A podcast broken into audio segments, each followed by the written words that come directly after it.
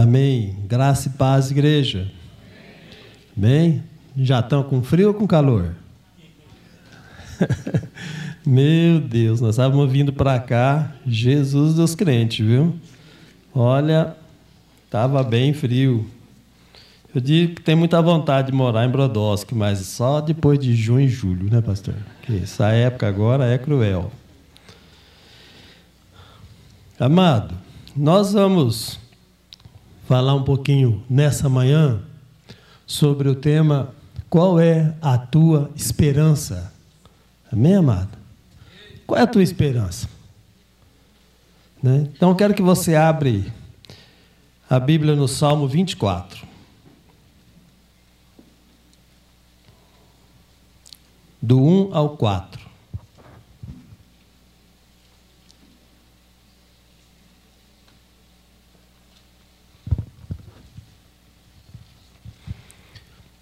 Ele diz assim, Salmo 24: Do Senhor é a terra e a sua plenitude, o mundo e a, aqueles que nele habitam. Porque ele afundou sobre os mares e afirmou sobre os rios. Quem subirá ao monte do Senhor? Ou quem estará no teu lugar santo? Aquele que é limpo de mãos e puro de coração que não entrega a sua alma à vaidade, nem jura enganosamente. Pai, te dou graça pela tua palavra, sou grato pela oportunidade que o Senhor nos dá, ao Pai, de compartilhar aquilo que o Senhor tem trabalhado no nosso coração. Meu Deus, que nesse momento o Senhor possa encher esse ambiente cada vez mais com a tua presença e revelação. Abençoa aqueles que aqui estão, aqueles que estão nas redes sociais Abençoa cada uma dessas pessoas, que elas entendam e compreendam e que o Senhor filtra tudo aquilo que eu estiver falando.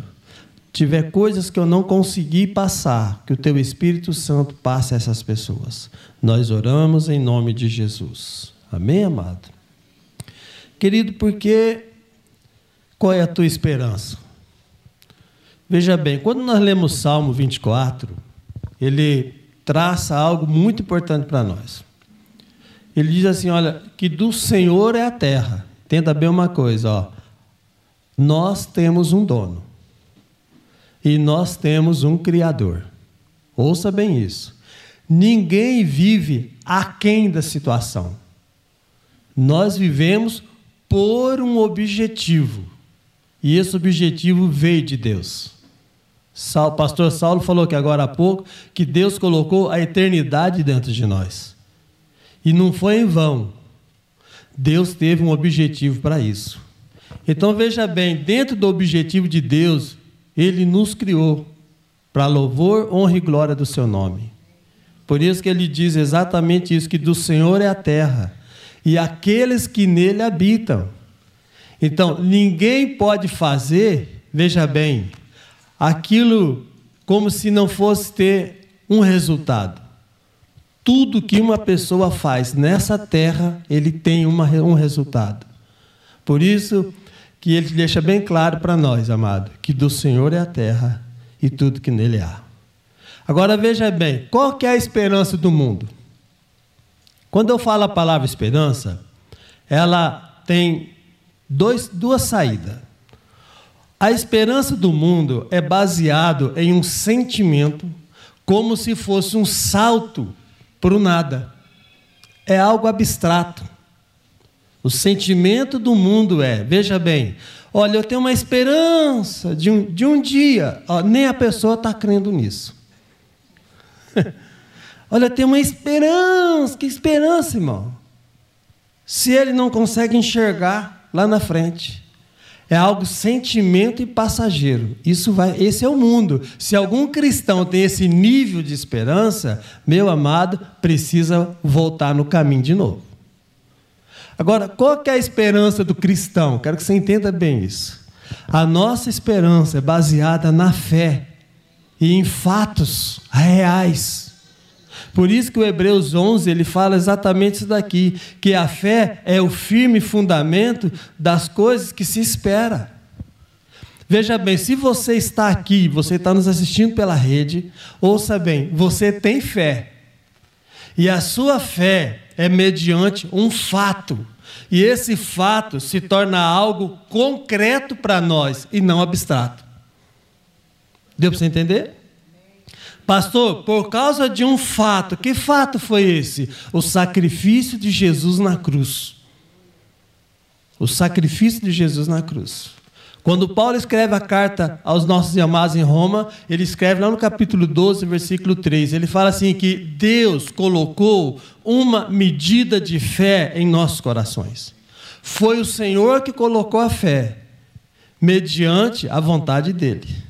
Agora, quando essa fé é lapidada pela palavra de Deus, ela se torna um fato e não algo abstrato.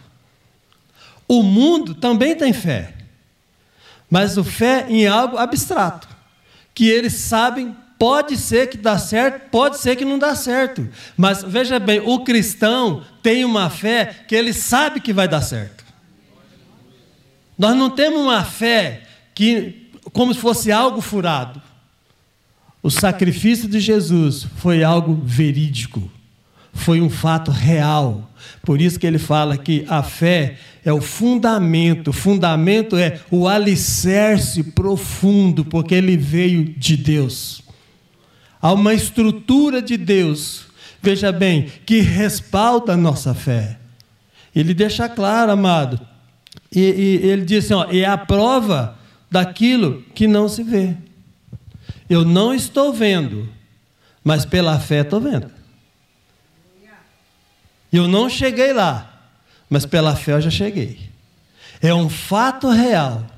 Só de uma pessoa ter fé já é um fato real do sacrifício de Jesus. Deu para entender? Então, quando ele está dizendo na palavra de Deus, no Salmo 24, que a terra e tudo que nela há é do Senhor, creia, você é do Senhor. Você tem um dono. Somos fruto de um objetivo de Deus. Amém, amada? Então nós não podemos viver como se o Senhor não existisse. Então qual é a minha esperança? O que, que você espera no final da jornada da tua vida? Cair no nada? Não. Se o Senhor plantou a eternidade dentro do nosso coração, é para lá que nós temos que ir. É para lá, irmão. E vamos viver a eternidade aqui. E ele continua dizendo, amado, veja bem, porque ele fundou sobre os mares e firmou sobre os rios. Quem subirá ao monte do Senhor? Eu acho lindo isso aqui. Monte do Senhor, ouça isso. É o lugar do trono de Deus. Ele está dizendo: olha, o Senhor fez a terra, tudo que nele há. Então existe 8 bilhões de pessoas hoje na terra e isso sempre existiu.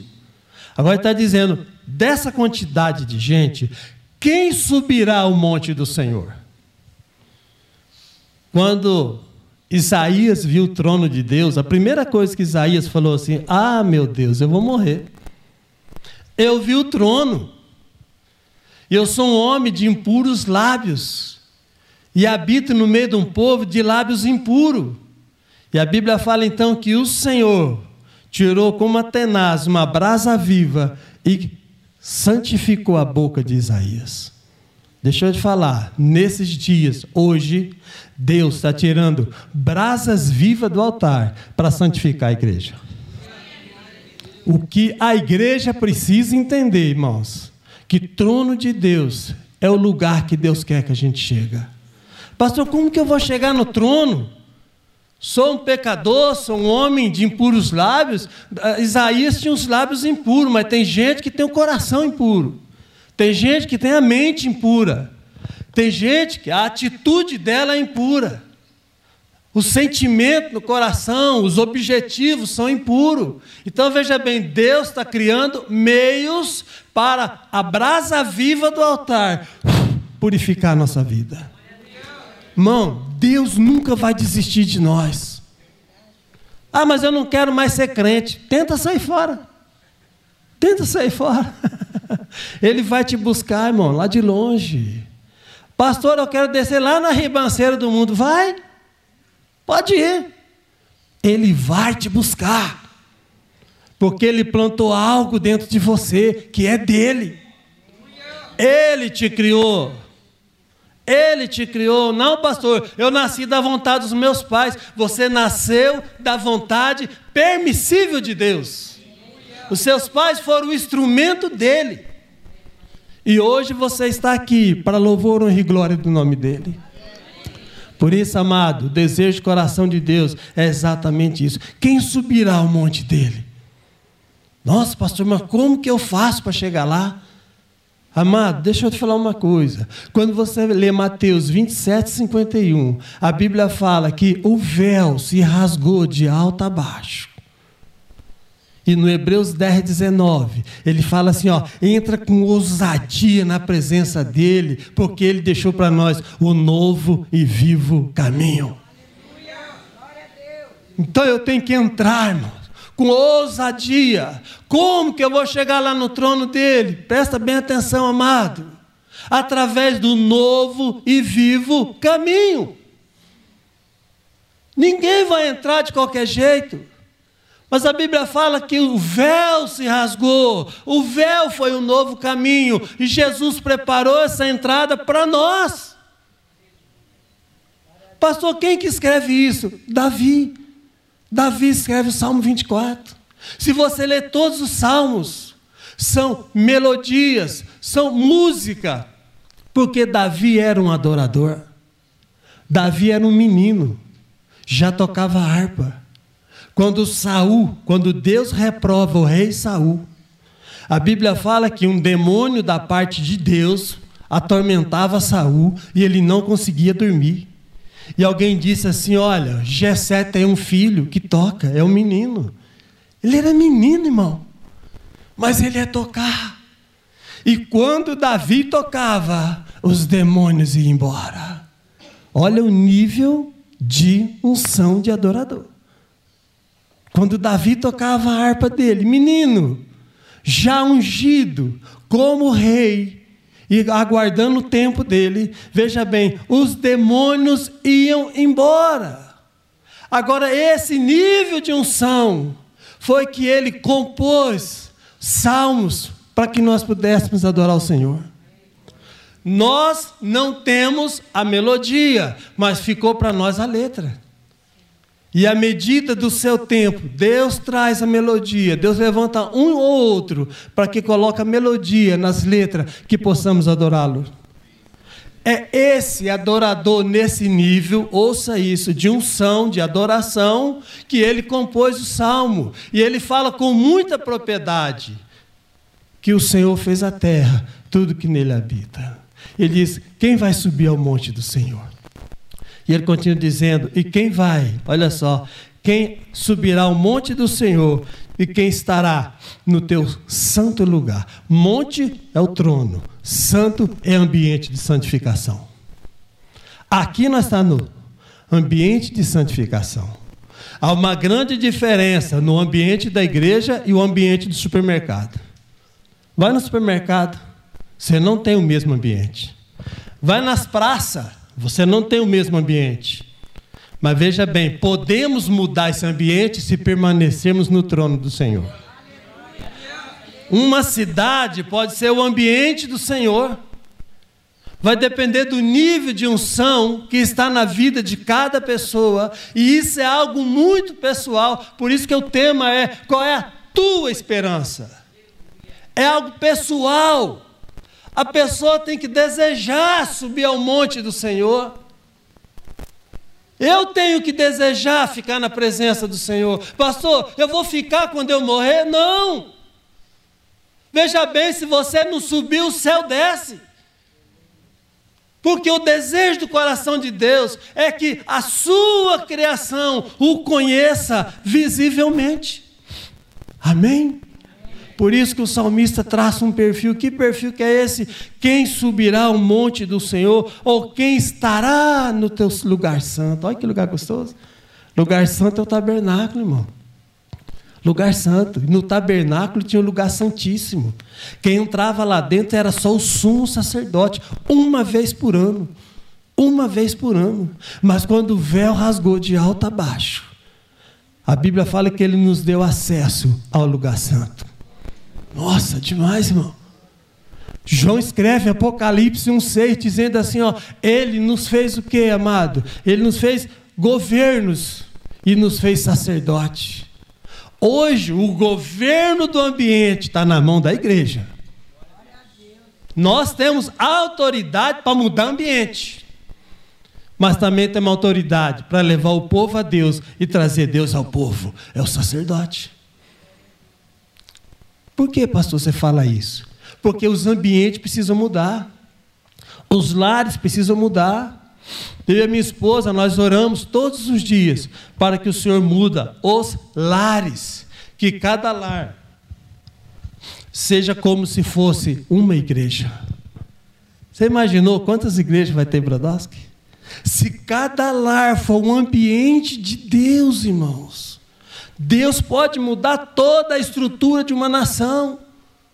Por isso que no Salmo 33, 12, ele fala que feliz é a nação cujo Deus é o Senhor. Brasil ainda pode ser a nação mais feliz do mundo. Mas tem agora um perfil que tem que ser seguido. E ele continua dizendo no versículo 3: Quem subirá ao monte do Senhor, ou quem estará no teu lugar santo? Aí ele começa a dizer: Aquele que é limpo de mãos. Os judeus tinha mania de fazer justiça com a própria mão. Estevão foi um homem que foi o quê? Apedrejado. Eles matavam as pessoas tacando pedra. A mulher que foi pega em adultério, se não fosse Jesus, ela teria sido apedrejada. E muitas outras foram. Então o salmista está dizendo: vocês têm a mão contaminada com sangue. Então veja bem, qual é o perfil da pessoa que vai subir ao trono de Deus ou, e vai estar no teu lugar santo? Aquele que tem as mãos, olha só, ele que, aquele que tem que é limpo de mãos, não era lavar, mas era a mão santificada. Usar as mãos não para fazer justiça própria. Hoje, no Brasil, muitas pessoas usam as mãos para fazer justiça própria. Deixa eu te falar, quem faz justiça é Deus. Nós dependemos da justiça do Senhor. E quando uma pessoa quer fazer justiça própria, ela está dizendo: Deus não é capaz de resolver o meu problema. Muitas pessoas hoje estão encarceradas dentro dos presídios porque tentaram fazer justiça própria. Então, uma das coisas que Deus quer é quando nós levantar as mãos, elas estejam santas. Mãos fala de trabalho honesto. Gente que ganha o seu pão sem tirar o pão do outro. Quantas pessoas querem adquirir bens e acumular riqueza, mas pisando naquele que não tem nenhuma voz por ele? Deixa eu te contar uma coisa, irmão. Não existe ninguém nessa terra que não tenha uma voz por ele, porque Deus clama pelo aquele que é menosprezado. Pode ser o pobre que está morando embaixo de uma ponte, mas no tempo de Deus ele será alcançado, porque é uma voz que clama por aquelas pessoas também. Mãos limpas, irmãos, são pessoas, amado, que não querem adquirir riqueza pisando naqueles coitadinhos, sabe, tirando quantas injustiças cometidas hoje. Pessoas têm as suas empresas, exceto aqueles que são cristãos, porque não dão para aquelas pessoas que trabalham para ele aquilo que lhe é direito e devido. Mas tem a cara de pau de chegar, levantar a mão para querer adorar a Deus. Quantas pessoas eu conheço assim? Quantas pessoas eu conheço? Tem as suas empresas, mas pisando naquele que não tem ainda. Tirando o alimento, tirando o leite da criança tirando a comida da mesa do outro e acumulando riqueza e colocando tudo isso em banco da Suíça, colocando tudo isso, comprando propriedade nos Estados Unidos e abandonando a sua própria pátria. Quem vai subir no monte do Senhor? Não é qualquer um, não, amado. Quem vai estar num ambiente santo? Quando Moisés sobe o monte, que Deus falou: Moisés, sobe o monte aqui, vamos ter uma conversa. Moisés subiu, irmão. Ficou 40 dias com o Senhor. sem comer e sem beber. Ele ficou lá, alimentado pela presença do Senhor. Deixa eu te falar uma coisa: quando Moisés chega perto do Senhor, o Senhor disse para ele: Moisés, tira a sandália dos teus pés, porque esse ambiente aqui é santo. Ambiente santo, irmão.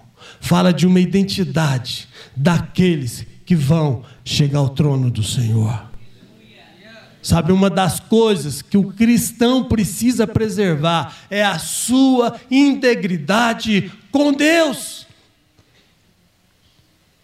Nós estamos vendo nesses dias, irmãos, o impacto da igreja de uma forma de unção poderosa. Esse congresso que teve esse dia da MG e tantos outros congressos que tem e outros que vão vir. Deixa eu te falar, a igreja, ela está subindo no ápice para com o Senhor.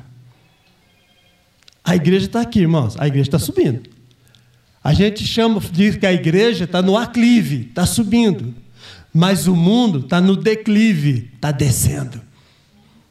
O mundo está descendo. Você precisa entender isso, amado. É, de vez em quando aparece lá na minha casa uns besorrinhos, azulzinho, verdinho, mas ele é tão colorido, coisa parece que foi feito com esmalte, tão bonito. Uma vez por ano eles aparecem.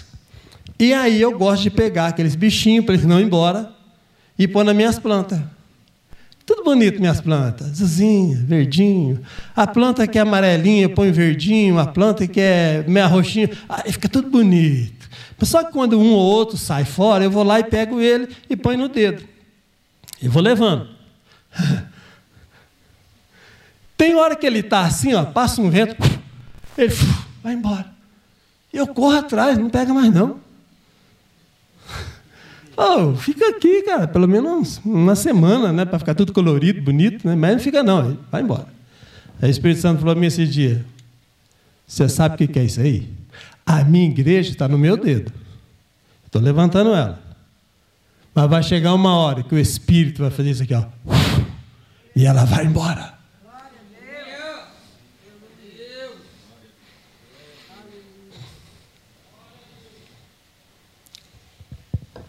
Estamos sendo preparados para ir embora. Tudo o que Deus está trabalhando, Ele está dizendo: olha, tem as mãos limpas, ganhe o seu pão honestamente, seja honesto com o seu irmão, traz aquilo que é verdadeiro e real, mas conforme a minha palavra, porque você está sendo preparado só para uma coisa, para ir embora, para desfrutar. Irmão, você pode até ter objetivo nessa terra, como o pastor Saulo disse. Nós vivemos aqui, nós comemos aqui, nós não vivemos de luz. Nós comemos arroz e feijão. Crente ainda come, graças a Deus. Mas o objetivo da nossa fé, a nossa esperança, é estar na mão do Senhor, porque quando o Espírito soprar, você vai embora.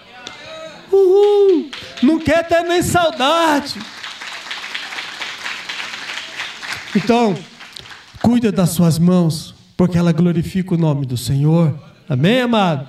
E ele continua dizendo para nós: aqueles que têm as mãos limpas e puro de coração. Nosso coração não pode armazenar coisa ruim. O coração do cristão não pode armazenar ódio amargura. Coração do cristão não pode armazenar rancor, falta de perdão. Quantos cristãos, se alguém falar assim, oh, você vai no aniversário, você vai na festa? Vou. Quem que vai? Fulano, cigano. Vou não. Vou não. Amado, isso é rancor, isso é ódio. Isso daí não deixa a pessoa subir no trono. Oração não chega lá e nem consegue criar um ambiente de santificação. O nosso coração tem que estar limpo. O nosso coração tem que estar receptível à voz do Espírito. Um coração puro é um coração que não tem maldade é um coração que não tem, não maquina coisa errada com as pessoas. Tem gente, graças a Deus, que aqui não tem, e o crente verdadeiro não faz o que eu falo. Mas a pessoa que não tem um coração puro, amado, o que, que acontece? Ela vai vender um carro, o carro, o carro já rodou 500 mil quilômetros. O espertão vai lá e zero velocímetro. Vai lá, não sei quantos mil lá. E vai vender, às vezes, até para um outro irmão. Ah, irmão, quer comprar meu carro? Quanto você quer no carro? Quero tanto. Como é que está o carro? Está zero. Olha! Isso aqui está tinindo. O tinino que ele está dizendo é o motor está fundindo. Mas ele não fala isso. Coração puro, irmãos, é gente que não vai aplicar maldade com ninguém não é pessoas com segundas intenções, irmão. Estou te falando uma realidade que a gente vê todo dia. Gálatas 6, 7, ele fala assim: olha, Deus não se deixa escarnecer. Tudo que o homem semear, certamente ceifará. Ah, pastor, mas eu não vou ceifar. Você pode não ceifar, mas a tua geração vai ceifar.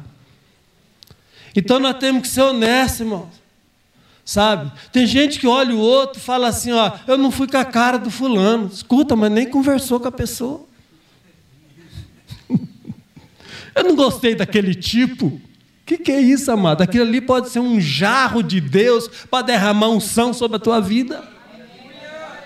Nós já tivemos, eu e a Deise, já tivemos pessoa na igreja que um dia eu olhei e falei, gente, mas que pessoa estranha. Mas eu era o pastor da igreja, eu tinha que receber a pessoa. Pessoa esquisita, velho. Mas véio, falei, tá bom, aí veio, abracei assim, até meio com medo de chegar perto da pessoa. Mas foi a pessoa que mais somou conosco, que soma até hoje no ministério. Eu aprendi a ver a beleza daquela pessoa. Então vejo, nosso coração é enganoso. Então nosso coração tem que ser puro. Tem que fazer um pente fino, de vez em quando, para ver exatamente aquilo que está aqui dentro. Por isso que ele fala: quem subirá ao monte do Senhor? Tem gente que não acredita nem na oração que ela faz, porque o coração dela está todo contaminado. Todo contaminado. Hebreus 12, 15, ele fala que a raiz de amargura contamina a pessoa e contamina as pessoas que estão à sua volta. Então é um conselho para você, amado, nessa manhã. É um conselho. Não deixa seu contaminar, teu coração armazenar coisas que impedem a tua oração e criar um ambiente de santificação. Somos cristãos. E ele continua dizendo que não entrega a sua alma à vaidade. Sabe o que significa isso? Pessoa que nunca está satisfeita com o que tem. Ah, essa casa, só pragueja. Tá vendo essa casa? Ó, pelo amor. Ó, dá uma olhada, presta atenção. Ó, ó que situação, ó. Aí compra uma lá de tinta, vai lá e pinta. Compra uma massinha corrida, vai lá e tampa os buraquinhos. Te ensino, se precisar, vou te explicar. Nossa, olha esse quintal. Pega uma enxada, vai capinar, limpa aquele quintal, pelo amor de Deus. Tira o que não está servindo dentro daquela casa, põe lá no lixo, lá fora, alguém vai passar e pegar insatisfeito com a casa. Eu amo a nossa casa. Falo para Deise, se não fosse o nosso compromisso, acho que eu ficava plantado lá dentro. Tanto que eu gosto da nossa casa. Tem gente que não está satisfeito com o carro. Vai dar partida do carro? Não, não, não. É não mesmo, não põe bateria nova. Na época do frio, irmão, a bateria cai a sua potência. Então, eu já te dando a dica, irmão. Se o carro está, não, não, não levanta praguejando, xingando o carro. Não, pelo amor de Deus. É o diabo. Não, o diabo já fala, não, não é eu não. Deixa eu quieto. É você que não trocou a bateria. Então veja, vaidade, amado, nunca está satisfeito com a roupa. Ai meu Deus, vai virar o ano, eu tenho que ir lá comprar tudo roupa branca de novo. Para com essas besteiras. Para, irmão. Você não trabalha em hospital. Sabe, amado? É, já está tá entulhando de roupa. Tem gente que tem tanto calçado que parece uma centopeia, tem 30, 40. Jesus, eu vejo a pastora Ana através daquele grupo pedindo doação. Pega tudo, manda para ela. Fala, pastora, vem com a caminhonete aqui em casa, já leva tudo. Leva tudo. sabe? Então, a vaidade tira a pessoa, muitas vezes, da oração, porque ela, uma pessoa insatisfeita, ela não ora. Ela reza, ela repete a mesma coisa. Ah, Senhor, ah, Senhor, não para com isso. Para. Deus está trabalhando na sua igreja. Então veja bem, que não entrega sua alma à vaidade, irmão. Nem jura enganosamente, não é falso no que fala. Tem gente que parece revista, só fala mentira. João 8,44, ele fala, Jesus estava pregando num determinado lugar, alguém chegou e falou assim, Senhor, e começou a tirar um sarrinho na cara de Jesus. Jesus olhou bem para a cara deles, irmão, e falou assim: ó, vocês têm por pai o diabo. Imagina. Ele foi homicida desde o princípio, nunca se firmou na verdade. Quando ele fala, fala do que lhe é próprio, porque ele é mentiroso, pai da mentira. Então, quem mente não tem Jesus como pai. O diabo tem seus filhos. E todo mentiroso. Ah, vou falar uma mentirinha assim, ó. Isso é para consertar. Vai enfiar o diabo na vida da pessoa. Vai melhorar ou vai piorar? Vai piorar, irmão. Falar enganosamente, irmão. Sabe, aqui não, graças a Deus, nós já passou pelo processo. Mas quantos rapazes falam para as moças, te amo, é tudo mentira, minha filha. Sai fora desse cara dá no pé. Tem que ver se o homem é um homem cristão verdadeiro, se anda de acordo com a palavra. A moça também tem que ser esperta, tanto ela como o rapaz.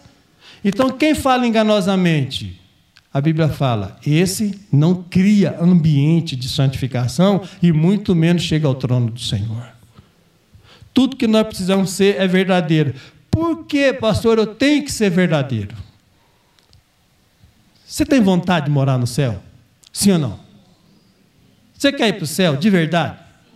Hoje? Não, não, agora não, pastor, também não precisa exagerar. não precisa ser hoje, pastor, hoje. Olha só. Eu vou ler dois fatos para você. O Mateus 27, 51, o que eu acabei de falar para você, está aqui. E eu quero orar com você. Pensa bem no que você ouviu. Mão limpa, Coração puro, amém? Não entrega a sua alma à vaidade e o coração tem que estar zerado. Pensa bem, pastor, mas tem tantos laços por aí? Tem. Se acha que o mundo e o diabo quer que você vá para o céu? Não. Então, qual é a tua esperança? Olha só um fato da nossa fé. É o Mateus 27, 51. E eis que o véu do templo se rasgou em dois, de alto a baixo, e tremeu a terra, e fenderam-se as pedras, e abriram-se o sepulcro, e muitos corpos dos santos que dormiam foram ressuscitados, e saindo do sepulcro, depois da ressurreição dele, entraram na cidade santa e apareceram a muitos. Isso aqui foi um fato. Quando ele foi crucificado, eu fico imaginando que a, a cena. De repente, lá Israel escurece tudo. A terra treme. Os montes racham. Cima e embaixo. O sepulcro se abre. Você imagina você num lugar desse? O que você fazia? Ai, não, pastor, é porque eu sou crente. Crente nada, saía tudo correndo. Você é todo desesperado. Da pouco sepulcro abre aos mortos. Ô irmão! irmão, o que, rapaz? Sumia, atravessava o mar da Galiléia sem afundar. Você imagina a cena, irmão. Imagina a cena. Porque Jesus foi crucificado e ressuscitou. Ele deu uma demonstração, amado. Fala assim: na minha morte, na minha ressurreição, esse monte de crente aí ressuscitou. Agora você imagina a minha vinda. Então nós vamos lá na vinda dele agora. Uhum. Isso aqui é o que está para mim e para você. Ó. Primeiro Tessalonicense. Vamos lá. Meu Deus, vale a pena ter o coração puro. Vale a pena ter mão santificada. Quando você levantar as mãos, Satanás não está te acusando, não. 1 Tessalonicenses 4,16. Olha que coisa mais linda, irmãos. Eu acho isso aqui, meu Deus, eu sonho com esse dia aqui, ó. Porque o mesmo Senhor, 1 Tessalonicenses 4,16. Porque o mesmo Senhor descerá do céu com alarido. Olha só, de Deus, com alarido, e com voz de, de arcanjo, e com a trombeta de Deus, e os que morreram em Cristo ressuscitarão primeiro. Depois nós que ficamos vivos. Quem está vivo aí, irmão? Dê um glória a Deus, quem está vivo? Depois nós, os vivos, seremos arrebatados juntamente com Ele nas nuvens, a encontrar o Senhor nos ares, e assim estaremos sempre com o Senhor. Portanto, consolai-vos uns aos outros com essa palavra. Meu Deus do céu. Você tem medo de altura, irmão? Vai treinando aí, ó. Vai subindo na cadeira, sobe escada, faz alguma coisa, que você vai encontrar o Senhor nos ares. Olha só, ele diz que aqui, o Senhor vai descer do céu com o quê? Com os medo desse céu, com alarido que voz de arcanjo. Você imagina a voz do Senhor no céu. Toda a terra vai ouvir, não é só os crentes, não. Toda a terra vai ouvir a voz do Senhor. Agora ele não vem de baixo para cima, agora vem de cima para baixo. Meu Deus do céu. Então, quanto mais uma pessoa se santifica, mais apto ela está para ouvir a voz do Senhor. Sabe por quê, irmãos? É tão importante a santificação para mim, para você, para nós identificar de quem é a voz. Nós temos que identificar de quem é a voz. Essa é a voz do meu Senhor com voz de arcanjo, voz de autoridade, com voz de quem manda, com voz daquele que fala assim: Filhos, eu estou aqui, igual vocês vão vir a mim. Meu Deus, rapaz, eu, eu deitar pensando nisso, já quer subir logo. Que vontade de ouvir essa voz. E ele continua deixando bem claro para mim e para você, e com a trombeta de Deus. Toca, dona, toca o, o chofarzão, ó, a trombeta, ó. Você identifica esse som? Ó, dá um, dá um som de trombeta de Deus aí, quer ver? Uhul! Hã? Vem aqui, Dona Luzia, toca aqui, porque quem estiver lá na mídia vai ouvir. Vem cá. Eles têm que saber que. Não, pode vir, vem tocar o um negócio, só se um negócio que. Rapaz, nós convidamos várias pessoas para participar do culto online hoje, principalmente os meus familiares. Ó, toca aqui, o negócio vai pegar fogo, hein? Cuidado. Uh, ó, uh, uhul. Hã? Se já segurar é bom, imagina ouvir para subir. Meu Deus do céu. É, eu vou ficar pertinho da senhora, qualquer coisa eu garro nesse pezinho aí e nós sobe junto. Vamos lá.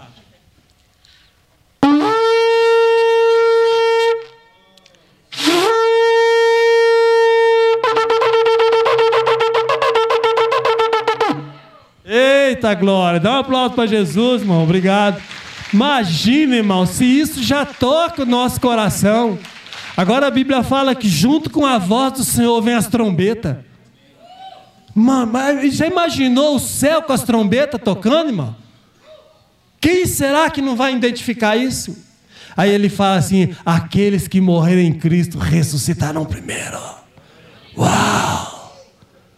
Já imaginou, irmão, tanto de, de, de sepultura abrindo? Imagina, João fala assim que milhões de milhões de milhares vai encontrar com o Senhor.